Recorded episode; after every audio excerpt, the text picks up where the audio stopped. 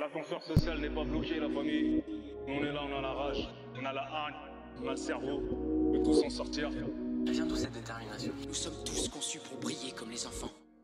Cette gloire n'est pas dans quelques-uns, elle est en nous. T'es sûr de ce que tu veux? Faut tout essayer pour l'obtenir, mais accepter aussi qu'il y ait de la casse. Bonjour à tous et bienvenue dans Génération Déterminée.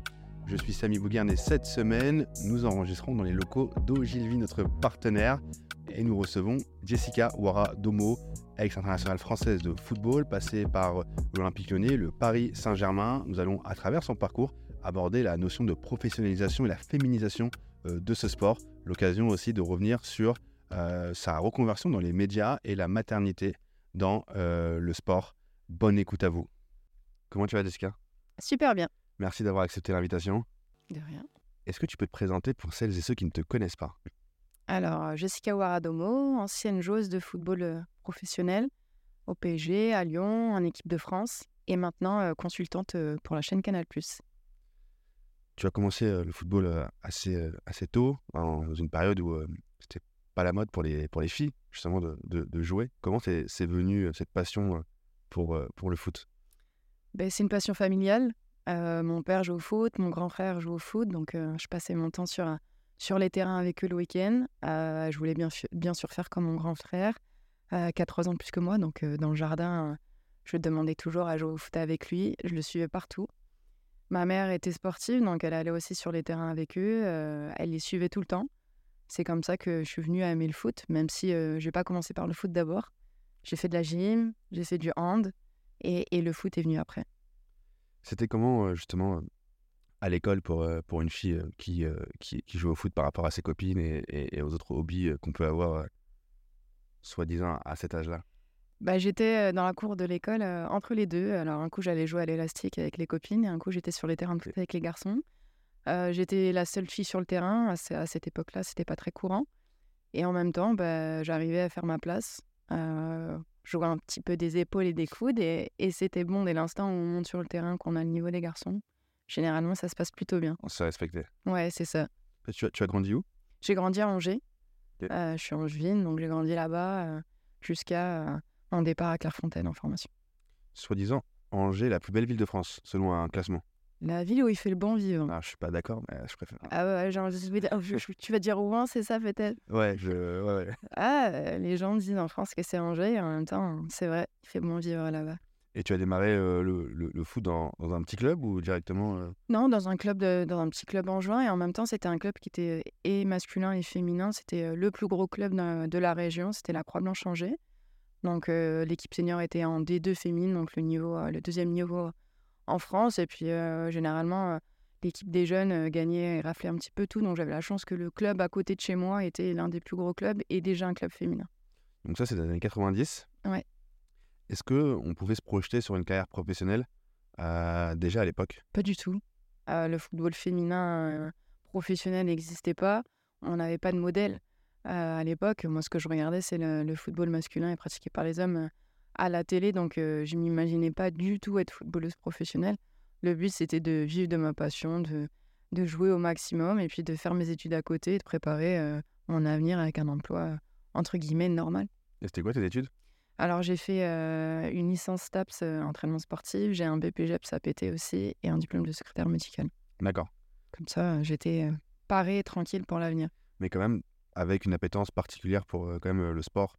Ouais, pour le sport, bien évidemment, quand j'ai fait ma licence STAPS et entraînement sportif, le but c'était de, de devenir préparatrice physique, euh, soit individuelle, soit, soit dans le sport de haut niveau. Donc, le sport a fait une partie intégrante de ma vie depuis le début. ouais. Ouais. Et tu as un passage par l'INF, Oui. donc l'Institut national euh, du, du football, euh, à Clairefontaine. Oui. Euh, com- comment c'était, sachant que c'est l'endroit qui est fréquenté par euh, tous les, les- les grands sportifs.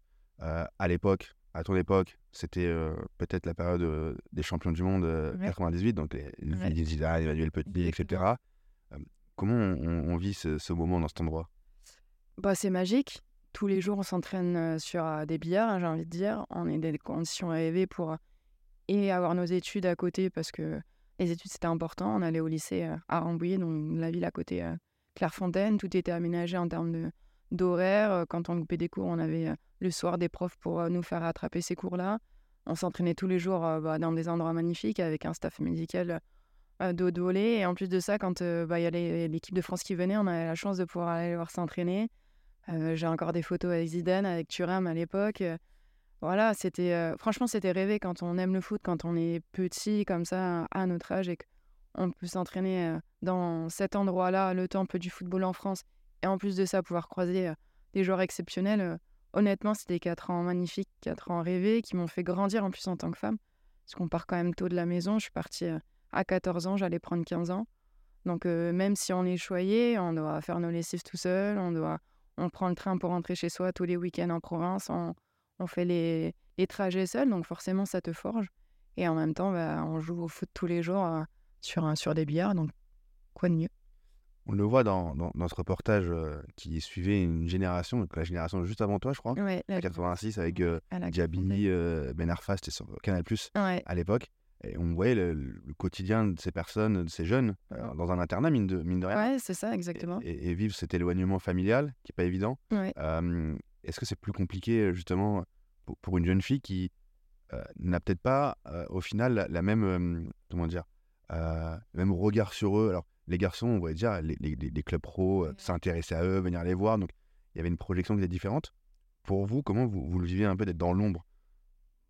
Bah, à l'époque, on se posait pas la question parce que, comme je te le disais, le football professionnel n'existait pas vraiment. Donc, en fait, on allait à Clairefontaine, on, vivait les sélections de jeunes en équipe de France.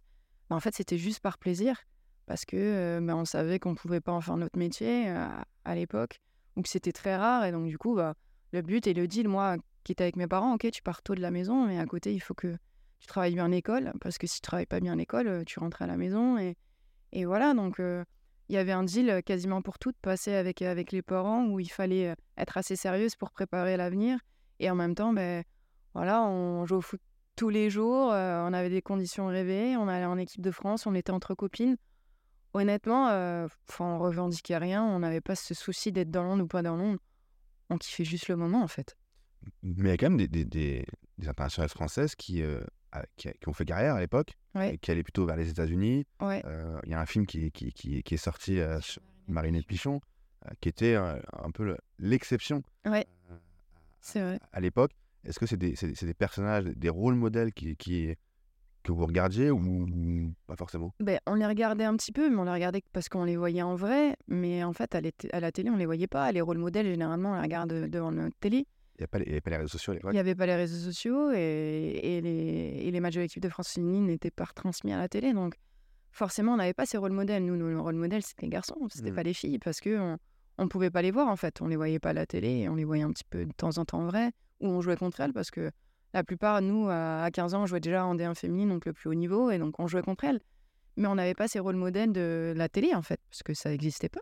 Ah, Donc à 15 ans, vous jouez déjà contre des. enfin, Oui, en fait, euh, à, à l'INF, euh, on avait en fait l'équipe du centre, ça s'appelait. Donc c'était le CNFE, l'équipe du centre. En fait, on avait euh, une équipe qui jouait en D1 féminine, donc on jouait tout ensemble, donc celle qui était à Clairefontaine, la génération, donc pas la première année, mais après les trois, les trois suivantes. On jouait en fait dans le championnat de D1 pour apprendre à jouer ensemble, pour s'aguerrir au plus haut niveau. Et, et donc du coup, c'était top parce qu'on avait nos automatismes. Les trois quarts, on se retrouvait en sélection de jeunes. Donc en fait, bah, du coup, ça nous permet aussi de marcher bien en sélection de jeunes. Et puis ça te permet de t'aguerrir au plus haut niveau parce que je joue contre des filles qui ont 10 ans de plus que toi, voire euh, 15 ans. Et euh, bah, tu es dans un championnat quand même compétitif, donc euh, franchement, c'était top. ton premier euh, contrat, je veux dire pro, mais avec des guillemets, parce que à l'époque, le monde pro n'était- n'existait pas dans, dans le football féminin. Ouais. C'est Saint-Etienne. C'est Marseille, j'ai envie de dire là-bas. Ouais. Quand je sors de Clairefontaine, je vais à Marseille pour mes études, pour faire un dust à Marseille. Donc c'était à Marseille. Donc en fait, je décide de descendre d'un niveau et de jouer en D2 euh, pour euh, pouvoir euh, faire mes études parce que c'était le plus important. Donc c'est Marseille. En même temps, bah, la rémunération, elle est compliquée. Donc on paye mon logement, je fais mes études, je travaille à McDo en même temps pour pouvoir un petit peu subvenir à mes besoins. Donc ça, c'est pendant une année. Et, et après, bah, la deuxième année, je reste à Marseille, mais je vais à Saint-Etienne. donc la semaine, je suis à Marseille. Pour euh, bah, avoir un niveau d'entraînement assez important, euh, je m'entraîne à, à la commanderie avec les garçons, les 16 nationaux. Donc la génération Jordan Ayou à l'époque. Euh, Donc ça, c'était tout nouveau aussi pour Marseille de voir une fille dans le centre Ouais. d'entraînement. Ah, c'est- pas courant, enfin. Bah, la petite anecdote, c'est quand j'ai voulu rentrer dans le centre d'entraînement la première fois, donc j'arrive aux barrières, forcément il y a des vigiles et je viens m'entraîner, ils me regardent avec des grands yeux. En fait, ils y croient pas, donc obligé, je dis bah appelez le centre, le, le- le directeur du centre, vous verrez. Donc après ils m'ont fait rentrer, donc après c'était quotidien. Je me, je me changeais, euh, donc j'avais pas de vestiaire, je changeais dans le bureau du directeur du centre à l'époque. Et, et voilà, mais c'était des belles années, euh, c'était pas facile parce que euh, bah, tu t'entraînes avec des garçons, même s'ils ont 16 ans et toi t'en as 19, euh, ils sont déjà aguerris physiquement.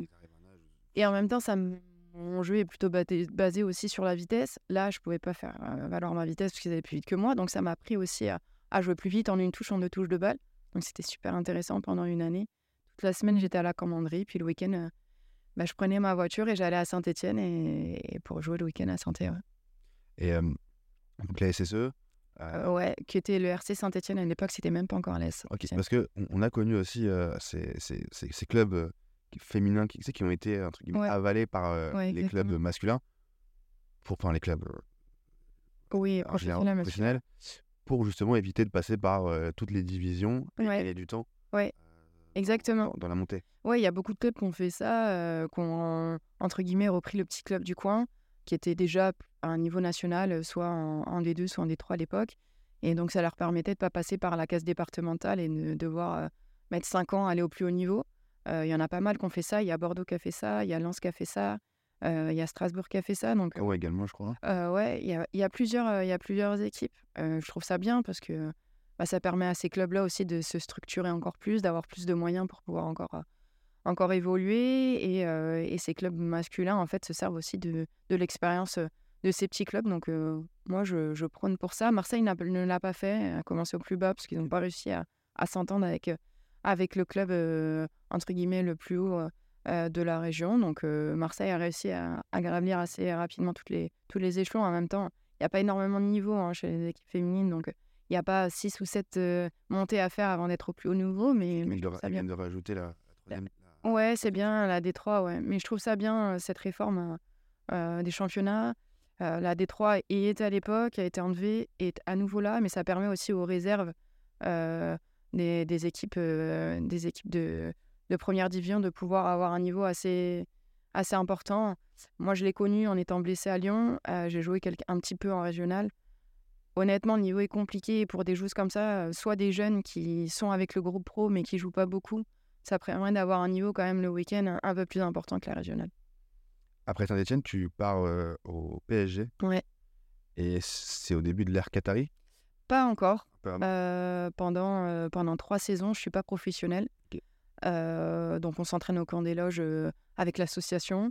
Euh, euh, la semaine, je vais au travail, euh, de 8h à, à 19h, et après je vais à l'entraînement. Euh, Alors, j'ai fait beaucoup de choses. Euh, ma première année à Paris, euh, j'étais assistante d'éducation et je travaillais en même temps à la fondation PSG, plus bah, le foot. Donc, ça faisait un peu trois travails. Et en même temps, j'ai cumulé aussi la préscolaire à Nanterre. Donc, je faisais un peu quatre travails en, en même temps au début. Et après, euh, j'ai décidé de passer mon diplôme de secrétaire médical parce que bah, ce qui était compliqué avec mon diplôme de préparatrice physique, c'était qu'en fait, c'était les horaires ne correspondaient pas avec euh, pouvoir m'entraîner en même temps parce que c'était souvent euh, le soir, en fait, de pouvoir travailler. Donc en fait, j'ai passé mon diplôme de secrétaire médical à distance pour avoir des horaires de bureau. Et donc après, euh, j'ai travaillé aussi à la boutique du, des Champs-Élysées au Paris Saint-Germain et j'ai été secrétaire médical à Sainte-Anne jusqu'à signer mon contrat pro avec le Paris Saint-Germain. Donc donc, ce contrat pro, il est, il il est arrivé en. en 2012, ouais, un an après que les Qataris soient arrivés, ils sont arrivés au PSG en 2011 et un an après, ils ont décidé de professionnaliser la section féminine. Donc le PSG est devenu pro. Il y avait déjà des clubs qui étaient euh, pro. Je crois que c'était l'Olympique Lyonnais, Ouais, Lyon, Montpellier, un petit Montpellier peu. avec hein, Nicolas à l'époque euh, qui, font, qui ont fait partie des Ouais, les pionniers. pionniers. ouais. Loulou Nicolas, c'était vraiment le pionnier. Après, Jean-Michel Aulas, mais le premier à vraiment avoir investi dans l'équipe féminine, c'est Loulou Nicolas. Donc le PSG, le début des titres. Ouais. Avec, euh, euh, avec ce, ce club qui s'est transformé. Ouais. Co- co- comment, toi qui as connu justement les petits clubs, les boulots à côté, etc., comment vous avez vécu ce changement? Bah, plutôt bien, hein, forcément, positivement, même si j'ai hésité quand on m'a proposé le premier contrat, parce que j'avais une sécurité d'emploi. Et donc, du coup, on se pose la question est-ce qu'on signe ce premier contrat pro? Ça reste un CDD, hein, donc il n'y a pas de sécurité. Forcément, j'ai posé la question à ma mère. toujours de bons conseils et qui m'a dit euh, T'es parti à 15 ans de la maison pour, euh, pour faire du foot, même si tu as travaillé à côté, tu as fait tes diplômes, tu sais ce que c'est le monde du travail, fonce, vis ta passion, tu retrouveras du travail à, à côté, je m'inquiète pas. Euh, quand, tu, euh, quand tu arrêteras le foot, il faut toujours écouter sa maman, parce qu'au final, euh, si j'en suis là, c'est grâce à elle, parce que c'est elle qui m'a fait, entre guillemets, arrêter mon métier pour euh, passer professionnel au foot. Et ça a changé euh, considéra- considérablement toute ma vie. Mais euh, pour revenir à ta question, euh, bah, ça change tout. Euh, parce que bah, nos, nos journées sont pas à rallonge. On fait pas des, des euh, 7h30 du matin, partir de la maison, rentrer à 22h30. Euh, on pense qu'à s'entraîner. Pour la vie euh, de famille, la vie, ça, c'est plus important. Avant, je voyais mon mari euh, euh, le mardi soir parce qu'on n'avait pas entraînement, un week-end sur deux quand j'étais pas en déplacement. Là, bah, je rentrais comme lui et on se voyait tous les soirs. Donc, bah, ça change tout. hein. Forcément, ça change tout. Parce qu'il est footballeur aussi? Pas du tout. Non. Non, non, il est, euh, il est euh, ingénieur dans les applications mobiles, donc rien à voir, mais il a des horaires euh, de bureau en fait. Donc bah, le soir, il était à la maison, mais moi j'allais à l'entraînement, donc on se voyait pas beaucoup. Là, on se voyait énormément. Justement, on abordera un, peu plus tard cette, cette- cette vie de famille et, les, et les sacrifices qu'on doit ou qu'on peut faire lorsqu'on est dans, dans- dans le milieu du foot. Euh, mais euh, toi, à, ce- à ce moment, t'as as quel âge en 2012, euh, je suis 87, euh, 25 ans. 25 ans. Ouais, je commence ma carrière professionnelle qu'à 25 ans au final. Et, et, à ce moment-là, on, on sait que une carrière de, football, de, de footballeur, footballeuse, euh, c'est assez court. Ouais. Euh, tu te poses déjà des questions sur ta reconversion? Euh, pas plus que ça parce que je commence et en même temps je sais que j'ai travaillé avant donc je m'étais dit je vais aller reprendre ce que j'allais faire après donc je voulais juste profiter de ces années-là parce que c'est arrivé tard et je m'étais dit je vais travailler avant et je retravaillerai dans le même milieu après ou euh, dans le milieu du sport avec mon, ma licence mais euh, ça m'inquiétait pas plus que ça parce que ayant connu le monde du travail je savais que euh, j'allais j'allais retravailler après donc la reconversion euh, bah, j'y pense pas parce que j'ai connu le monde de travail avant. C'est pas comme si je l'avais pas connu et qu'il fallait penser à, à l'après-carrière. Je savais ce que c'était et donc je, je m'inquiétais pas pour après. Ça me faisait pas peur. Qui, qui ont connu Que ça, football, ouais, exactement. Et même la nou- nouvelle génération de footballeuses qui va connaître que ça aussi. Moi, j'avais pas ce souci-là et, et cette prob- problématique-là parce que je savais ce que c'était en fait.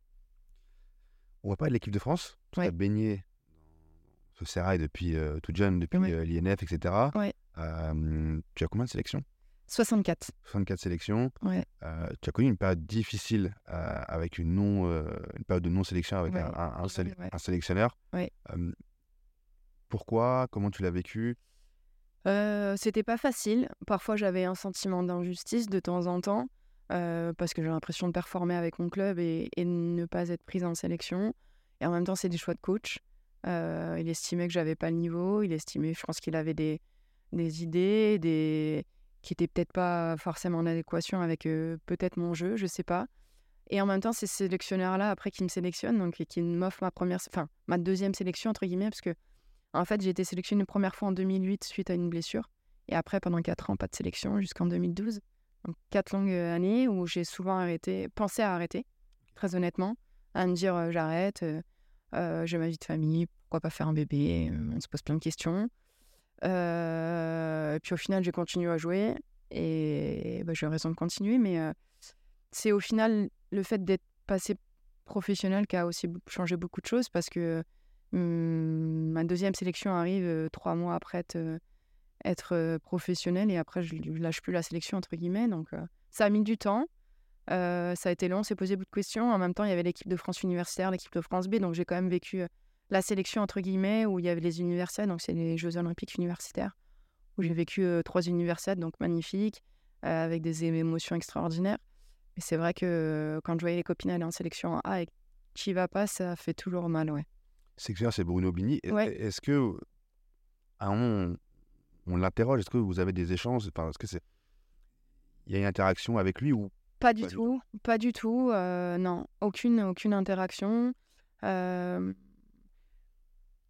je sais qu'il était venu me voir une fois à Saint-Etienne. Enfin, je le savais pas. Il voulait me voir à l'entraînement.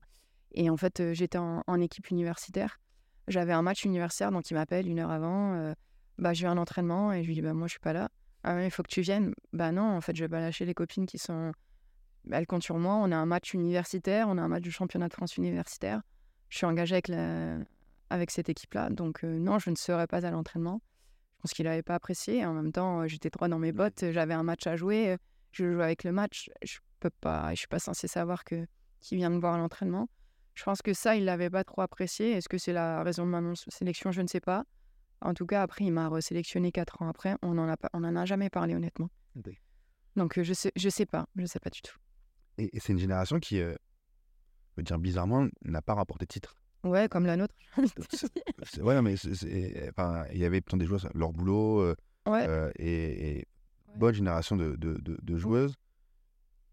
La manette n'a pas pris. C'est comment vous vous expliquez un peu Je saurais même pas l'expliquer parce que la génération avant moi et même notre génération, tout le monde nous disait quand on parlait avec les étrangères, elles-mêmes ne comprenaient pas pourquoi on ne gagnait pas de titre.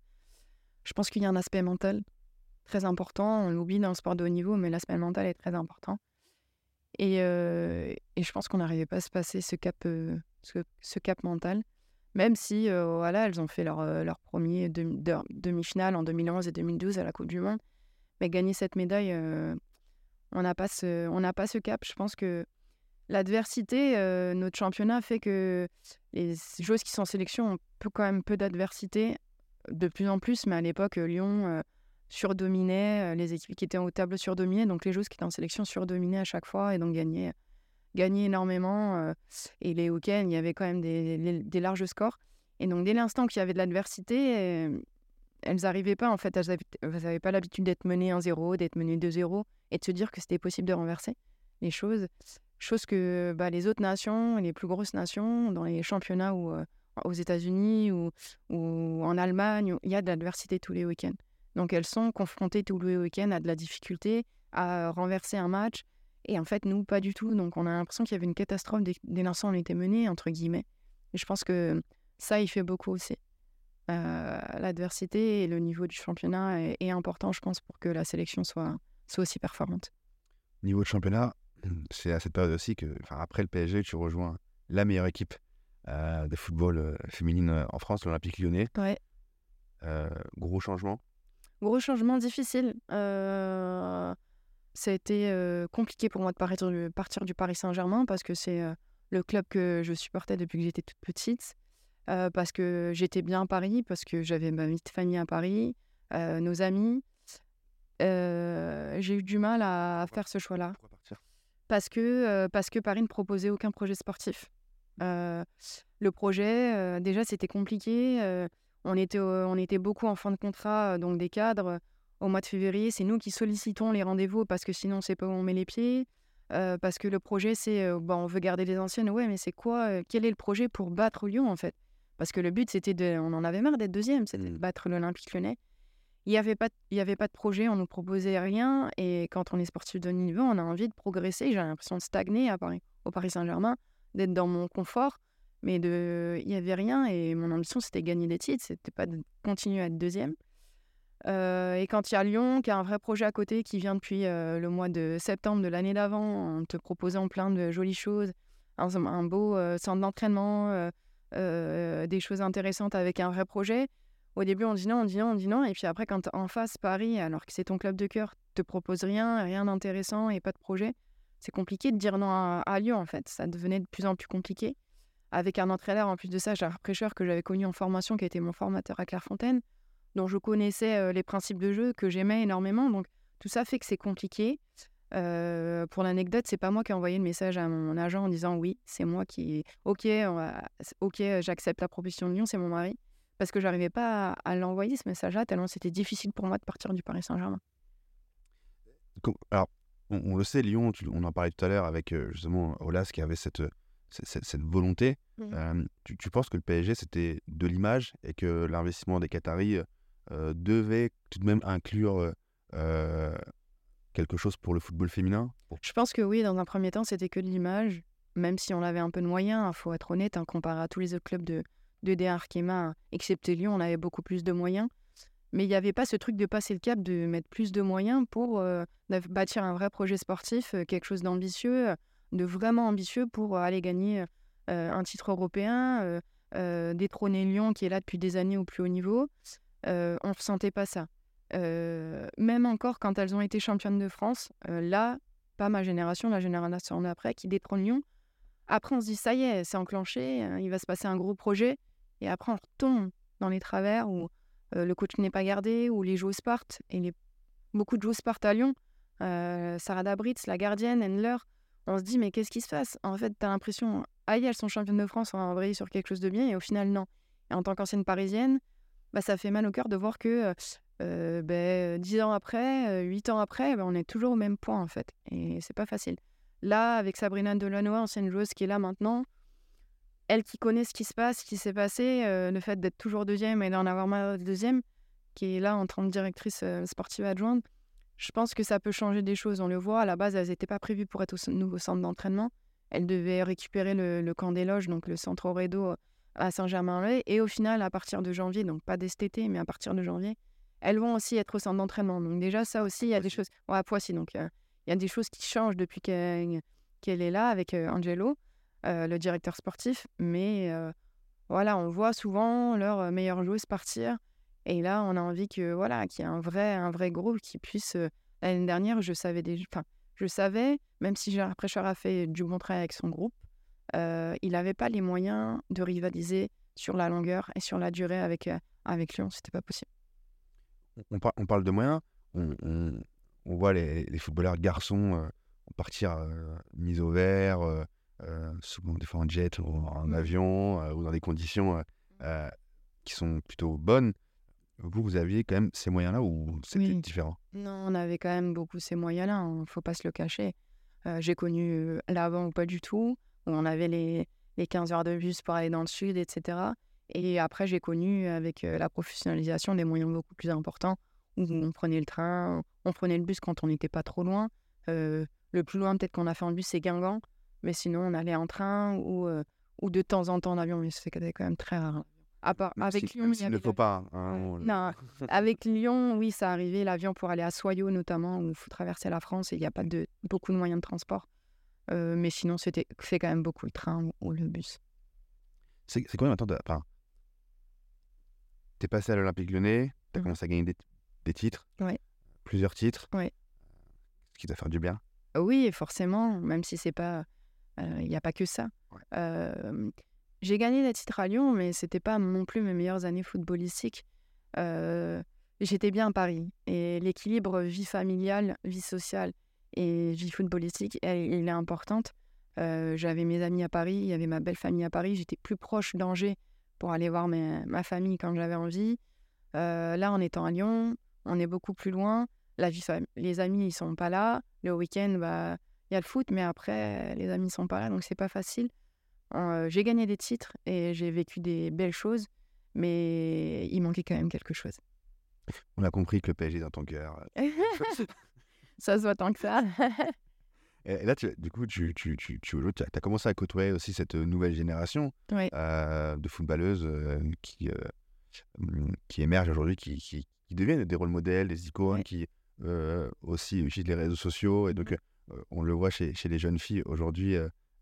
Euh, c'est pas que les garçons qui sont leur rôle modèle, mais il y, y, a ces filles, Sakina Karchaoui, Amel Majri, etc.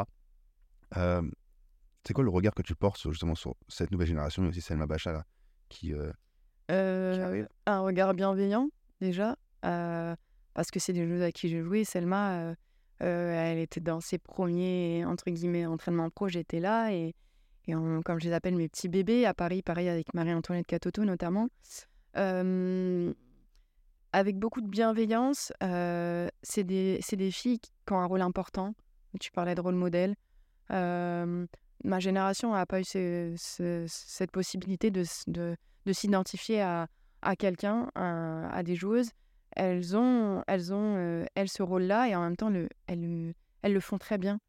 Je pense à Selma, elle garde cette, cette fraîcheur qui est très importante. J'ai toujours dit, garde cette fraîcheur parce que il faut garder cet enthousiasme, cette joie de vivre. Amel, par ce rôle d'être maman et footballeuse en même temps, un rôle modèle très important aussi parce que c'est la première internationale française à oser être maman en carrière.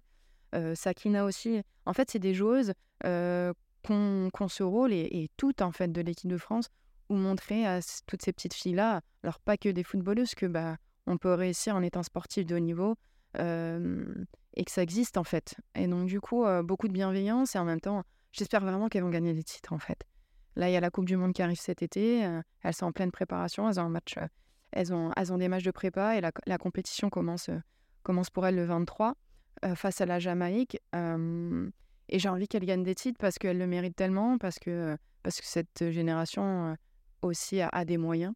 Et donc, j'espère vraiment qu'elles vont gagner des titres parce que je pense que le football féminin progressera et passera un cap quand on gagnera des titres. On l'a vu avec la génération 98, on l'a vu avec la génération 2018. Il y a des booms énormes euh, dans, dans les licences, dans tout, euh, dès l'instant où il y a des titres, euh, il y a des titres de, de notre équipe de France.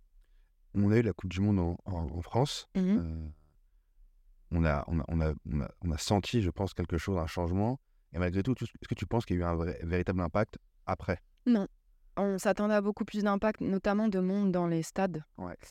Et là, s'il n'y en a pas.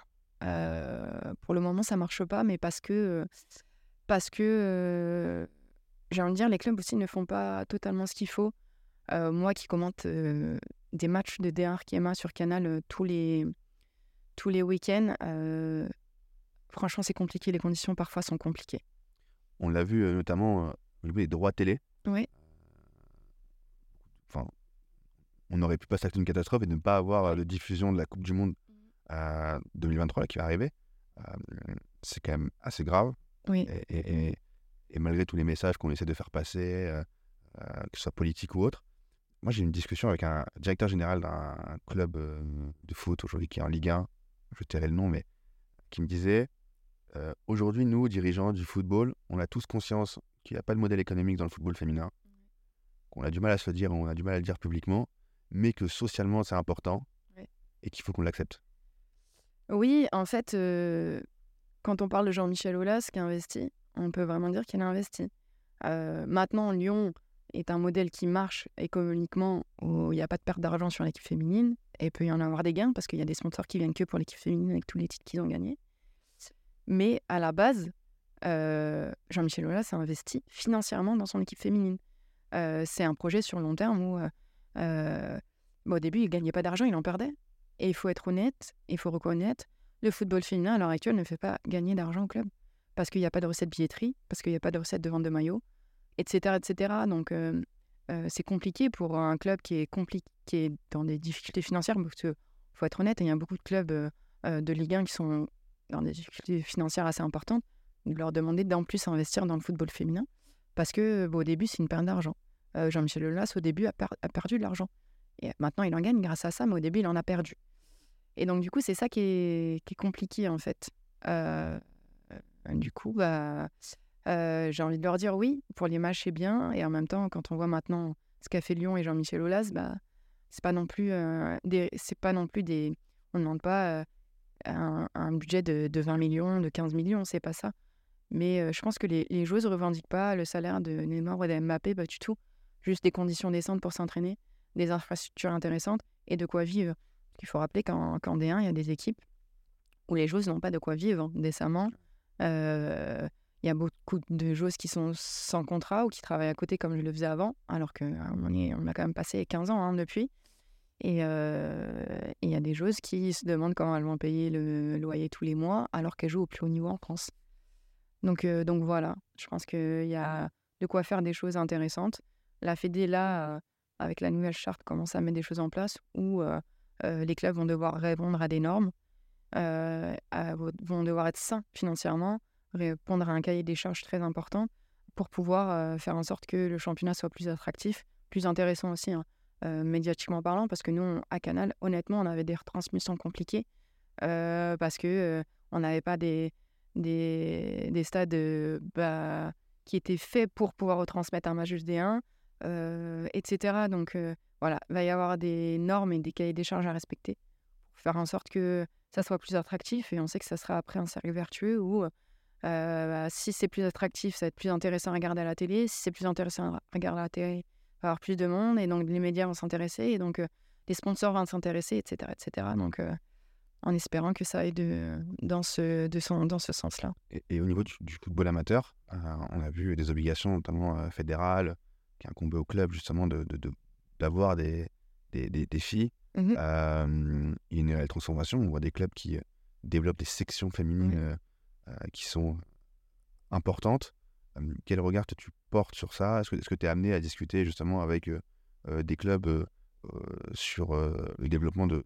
Oui, oui, on en parle souvent. Et je pense que c'est, c'est il faut que nous aussi, anciennes joueuses ou même joueuses actuelles, parlons de ça avec, avec l'équipe qui veulent développer. La masse est très importante.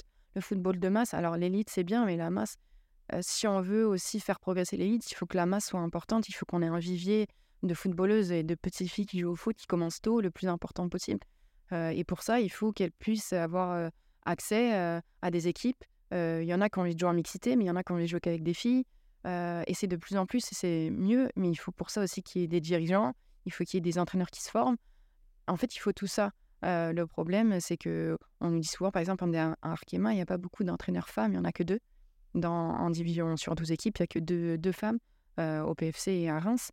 Euh, mais parce qu'en fait, il faut qu'aussi elles se forment, elles aient des diplômes. Et en fait, on a pris du retard sur tout. Le football féminin est en retard parce qu'on a commencé plus tard.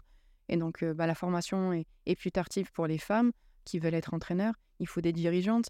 On parle de rôle modèle. Il faut des rôles modèles en tant que footballeuse, mais il faut des rôles de modèle en tant qu'entraîneur femme. Il faut des rôles de modèle en tant qu'arbitre. Il faut des rôles modèles en tant que direct dans, les directions, dans les hautes instances. et donc, du coup, bah, tout ça prend du temps. Mais voilà, la masse est importante, le football amateur est important. Et si on veut développer le football féminin et l'élite, il faut ça commence par euh, qu'il y ait beaucoup de petites filles qui signent des licences, qu'il y ait un vivier important pour pouvoir avoir un choix beaucoup plus important. Plus on a de nombre, euh, plus on a de qualité, plus on a de choix, euh, moins on a de choix forcément, et plus bah, le niveau à l'élite se ressent. Comme au Rouen Sapin Football Club, entre autres. Euh... De ta, reconversion justement dans le journalisme. Oui. c'est après une blessure? Ça vient avant. alors, pour être très honnête, si tu m'avais dit ça il y a 15 ans, j'aurais rigolé parce que j'étais très timide, je fuyais les caméras, etc. etc. arrivé en sélection, ben, on n'a plus le choix, on ne peut plus les fuir. On est obligé de faire des interviews, on est obligé de faire tout ça et je me rends compte qu'au final, bah, je suis à l'aise et que ça ne me dérange pas. Donc, en étant à Paris, je commence déjà à travailler à la radio, à France Bleu, avec l'émission Team 100% du Cro sur Paris Saint-Germain tous les mardis. Donc, je commence par la radio, ça me plaît. Ça se passe bien je commence à faire quelques plateaux, notamment sur BFM, après les matchs de l'équipe de France.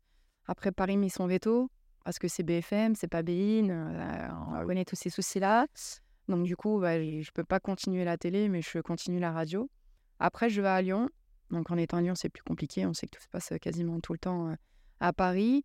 donc, je fais un petit peu de. Je me forme un petit peu à l'OLTV, je fais un petit stage, je vois quelques trucs, mais, mais c'est tout. Et après vient la blessure le, ligament croisé sur ma deuxième année, début de seconde année à Lyon.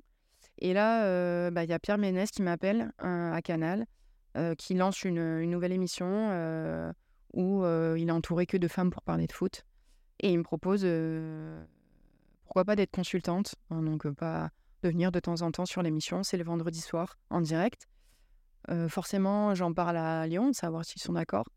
Lyon, connaissant mon envie après d'être dans les médias, m'autorise à aller le vendredi soir parce que ça entachait pas ma rééducation parce que j'étais là toute la semaine. La rééducation, c'est du lundi au vendredi. Le week-end, nous laissaient un peu tranquille parce qu'on est toute la journée, quand on est en rééducation, on est toute la journée au club du matin au soir. Donc, du coup, euh, me disent OK, pas de problème.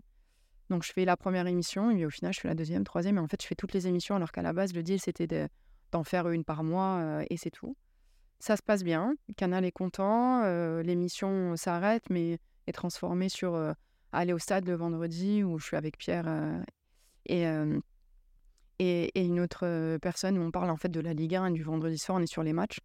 Là aussi, ça se passe bien. Donc en fait, bah, je suis la seule consultante de garder où je suis là et je vais sur les terrains le vendredi soir sur les matchs de Ligue 1. Et puis après, bah, le deal, c'est j'arrête dès l'instant où je commence à, à, reprendre et que je vois le bout où je vais commencer à reprendre la compétition. Donc en fait, j'arrête. J'arrête Canal forcément parce que le plus important c'est de reprendre la compétition. J'avais pour ambition de continuer à jouer. Et donc du coup, Laurent Jaoui, qui était à l'époque s'occupait du foot, veut me faire signer un contrat. je lui dis mais non, j'ai pas envie de signer un contrat parce que j'ai envie de continuer à jouer au foot. Et le deuxième ligament croisé arrive en fin de saison. Et donc bah là, je me dis non, mon corps me dit stop, il faut que j'arrête. je commençais à en avoir marre psychologiquement de jouer au foot au haut niveau, mais il y avait la Coupe du Monde en 2019 en France. Je m'étais dit bon, je vais m'arrêter après ça. Et puis finalement, en 2018, il y, a le deuxième croisé. Je me dis, bon, mon corps, il est en train de me dire stop. Ma tête en avait marre, mais mon corps aussi. Et bah, du coup, j'accepte le contrat de canal et euh, après, tout est lancé. Quoi.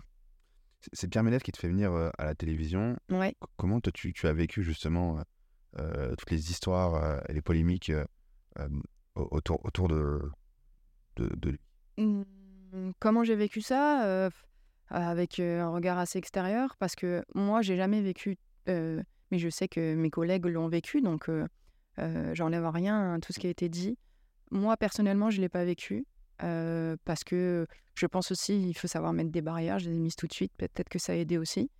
Euh, je n'oublierai jamais que c'est lui qui m'a fait venir à Canal, et c'est grâce à lui aussi que j'en suis là. Euh, maintenant, ça excuse en rien euh, tout ce qui s'est passé et, tout ce qu'il a fait. Donc, je suis partagée entre. je crache pas dans la soupe parce que c'est lui qui m'a fait venir à Canal. J'ai toujours des petites nouvelles de lui de temps en temps et en même temps, j'excuse pas tout ce qui s'est passé et tout ce qu'il a fait.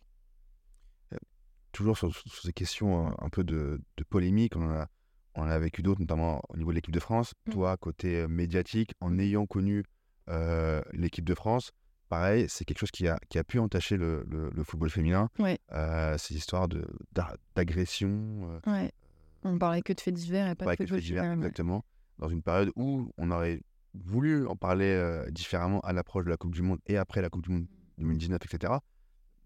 Et à l'heure où on parlait, il y a, il y a- il y a un football de masse qui vient dans les clubs, etc. Et cette polémique, Ouais. toi, avec toute l'expérience que tu as et le regard un peu du côté médiatique, mais aussi co- comment tu as vécu, comment vous en parliez avec euh, euh, les, les joueuses euh, Ben, c'était pas facile à vivre parce que en étant passionnée, j'ai pas envie qu'on parle de faits divers pour parler du foot fé- féminin. Et, et là, sans parler que de ça, entre euh, l'affaire Amraoui, entre les, a- les, les problèmes avec Corinne, Corinne Diacre et la sélection, c'était compliqué. Ce qui s'est passé avec euh, Kira c'est compl- complètement lunaire. Mm. Euh, c'est digne d'un film, hein, très clairement. Euh, et, et là, ce- ça peut être les dérives euh, bah, du football féminin qui se professionnalise, des enjeux financiers, etc. etc. Avant, il n'y avait pas ça parce qu'il n'y avait pas tout ça, il n'y avait pas tous ces enjeux financiers de place d'équipe de France, pas d'équipe de France. Là, on voit qu'il y a tout ça qui arrive et, et forcément, il y a ces dérives-là qui arrivent, même si d'en arriver là, c'est quand même grave. Euh, moi, j'ai eu Kera euh, juste avant que l'histoire sorte. Euh, et la seule chose que je lui ai dit, parce que je savais ce qui s'était passé, c'est euh, entoure-toi de tes proches, euh, Doron, ça va être très difficile. Euh, je m'attendais pas à tout ce qui allait se passer après et, qu'elle soit prise pour, cible alors que c'était une victime et on l'a oublié beaucoup dans cette histoire-là. Et en même temps, j'avais tellement de peine pour elle, j'avais tellement de peine pour tout ce qui se passait, que c'était plus important, elle, son sort à elle, que le sort du football féminin, très clairement. Et pour euh, Corinne Diacre, euh, bah, moi, j'avais le retour des joueuses dès le début. Moi, je ne l'ai pas connue en tant que sélectionneur parce que je me suis blessée euh, en fait, au moment où elle est arrivée et après, j'ai arrêté. Je l'avais connue comme adjointe et c'était pas, elle n'était pas du tout comme ça. Mais après, dès que les filles en- allaient en section, elles revenaient en club, elle me racontait et honnêtement, c'était pas facile à vivre. Et au fur et à mesure, bah, je voyais que ça continuait, que la Fédé ne faisait rien. Donc c'est aussi la faute de la fédération qui a laissé tout ça entre, entre, guillemets gangréné. Les filles n'ont pas été écoutées et c'est ça le problème. C'est que les filles n'ont pas été écoutées, que elles ont tiré plusieurs fois la sonnette d'alarme, elles ont été leur dire que ça se passait pas bien, que c'était compliqué, que humainement c'était très difficile. Mais personne n'entendait et j'ai envie de dire l'ancien président Noël Le Gret ne voulait pas l'entendre parce qu'au final c'est lui qui décidait tout seul de, la reconduire, etc., etc. Et en fait, si les filles en sont arrivées là, j'ai entendu beaucoup, hein, c'est un putsch, etc. Mais en fait, elles ont essayé de faire bien, de faire ça entre elles, de faire ça dans un petit comité, d'aller voir les, gens, de parler d'abord à Corinne Diac, de parler après, de faire changer les choses, de parler au président avant que tout ça sorte. Et en fait, ben, ça suivait pas. Et au bout d'un moment, en fait, c'était plus un plaisir d'aller en élection. C'était, devenu très compliqué. Elles prenaient plus de plaisir. Elles voyaient qu'elles allaient droit dans le mur et que bah, elles ont voulu sauver entre guillemets cette sélection, tout simplement. Et donc c'est pour ça que ça en est arrivé là. Et c'est dommage. Mais on va dire que la fédération et l'ancien président Noël Le Gret euh, euh, a une grosse part de reson- responsabilité dans tous ces faits divers-là parce que ils n'ont pas voulu euh, entendre ce que les filles avaient à dire. Aujourd'hui, les deux parties, Mm. on pourrait presque dire euh, ouf.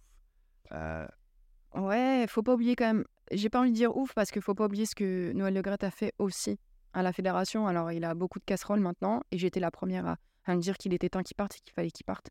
Ça, c'est sûr et certain, avec tout ce qui s'est passé, avec tout ce qu'il a fait, avec toute, euh, toute, euh, tous ses discours, tout ce qu'il disait. Et en même temps, euh, il a fait quand même du bon travail. Il a quand même euh, remis la fédération dans un bon processus, mais à la fin, ça devenait très compliqué. Mais Et, et en- entre guillemets, c'est là qu'on voit que en fait, ces personnes-là sont attachées au pouvoir. Ouais. Sauf qu'à arrivé à un certain âge, c'est plus possible. Et en fait, ils s'accrochent, ils s'accrochent, ils s'accrochent. Sauf qu'en fait, au bout d'un moment, il faut renouveler. Et, et, et voilà, et là, je pense qu'il était temps vraiment de renouveler. Il aurait fallu renouveler avant. Mais ce qui est paradoxal, c'est que on, on a parlé de Pierre on a parlé de, de Noël Le Graët. C'est des gens qui euh, ont fait venir ju- justement euh, plus de femmes. Noël Le Graët a, a féminisé aussi des instances du football. C'est en pour ça qu'il temps, faut pas tout mettre à la poubelle. c'est ça. Et en même temps, on entend tout ce qui se passe. Donc, Ouais. en fait, euh, ils ont une part d'ombre. C'est quoi? C'est quoi? C'est- alors c'est- très bizarre ce que je vais dire. Euh, l'ancienne génération, on le voit. euh, je pense que c'est l'ancienne génération. Pour eux, c'était total- totalement normal. Mais parce que nous aussi, en tant que femmes, on les a laissés faire. Parce qu'avant, euh, c'était normal d'avoir des blagues salaces. C'était parce qu'en fait, on, va dire que les femmes ne disaient rien, mais c'est pas que faute femmes. Les hommes autour ne disaient rien. C'était normal. Sauf qu'en fait, on est une génération où c'est plus normal, en fait. Et qu'on n'accepte plus tout ça. Et donc, du coup, euh, eux se retrouvent dans un système où avant, c'était normal. Et que bon, c'était normal de, de faire euh, la blague pas bonne, euh, de mettre une main en fesse, euh, d'envoyer un- de- d'avoir de la drague un petit peu malsaine. Euh, et que maintenant, en fait, nous, on dit non, on dit stop. En fait, c'est plutôt ça. En fait, ils sont confrontés à une génération qui ne veut plus changement. un changement générationnel. Mais, mais ça ne veut pas dire qu'avant, c'était normal de faire ça. Et c'est juste qu'en en fait, en gros, on les laissait faire. Et maintenant, on les laisse plus faire. Une fois, on a vu les changements arriver au sein des, de, ces, de ces instances et l'arrivée d'un nouveau sélectionneur, Ouais. Hervé Renard. Ouais. Et première image vraiment qu'on voit, assez symbolique, c'est Amel Majri Ouais. qui arrive en équipe de France à Clairefontaine avec son bébé. Oui, alors, pour remettre dans le contexte, euh, Corinne Diacre, parce qu'il faut quand même euh, lui louer qu'elle l'avait autorisé aussi, euh, euh, à ce que son bébé puisse venir si jamais elle reprenait la sélection. Et Manon, elle, une gardienne qui est euh, maman, qui avait été en sélection avec Corinne Diacre, lui avait dit si elle voulait amener son enfant, elle pouvait. C'est Manon qui avait refusé, enfin qui n'avait pas voulu. Donc voilà, même si Hervé Renard, ça- ça- la symbolique est belle parce que ce qu'il dit, c'est beau, mais il faut quand même le dire et il faut quand même le rappeler que Corinne Diacre l'avait quand même accepté. dire un changement qui était Voilà. Qui était déjà enclenché, mais oui, la symbolique est magnifique euh, parce que c'est la première internationale à oser être maman pendant la carrière. Euh, J'en ai fait un doc avec Ikram Chikesh pour Canal+. Euh, on a décidé de la suivre euh, après son accouchement sur euh, comment elle revient, euh, comment c'est difficile, montrer comment c'est difficile de revenir euh, euh, au plus haut niveau euh, quand on vient d'accoucher, euh, parce que aussi c'est une pionnière et pour moi c'était important euh, de montrer euh, bah, ce qu'elle avait fait et, et comme quoi c'est des rôles modèles aussi. Euh, le but, c'est le doc, ça a été est parti de moi j'ai pas osé parce que moi j'ai décidé de faire mes enfants après ma carrière et pas pendant ma carrière parce que j'ai eu peur. Euh, j'ai eu peur. euh, on savait pas où on mettait les pieds. J'allais être la première. Qu'est-ce que ça allait donner Est-ce que j'allais retrouver ma place Est-ce que le club allait accepter Est-ce que est-ce que j'allais retrouver ma place en sélection Est-ce que l'équipe de France allait accepter Parce que je ne me voyais pas être loin de mon, mon bébé, donc ne pas pouvoir l'amener avec moi. Il y a eu beaucoup de questions, donc j'ai pas osé le faire. Et Amel a osé. Pour moi, c'était important de la suivre parce que voilà, on parlait de rôle modèle et, et c'en est un. Je voulais montrer euh, que voilà, c'était possible de faire les deux. On le voit. euh, euh, dans le documentaire, on, on voit aussi d'autres mamans qui sont dans le championnat de France, qui sont à Fleury notamment. Charlotte Fernandez, qui elle était la vraie pionnière, qui a connu être maman sans être professionnelle vraiment. Donc les galères, pas savoir, elle a repris toute seule au bout d'un mois et demi après avoir accouché, sans préparateur physique, sans rien. Est-ce qu'elle avait le droit, est-ce qu'elle n'avait pas le droit, elle ne savait pas.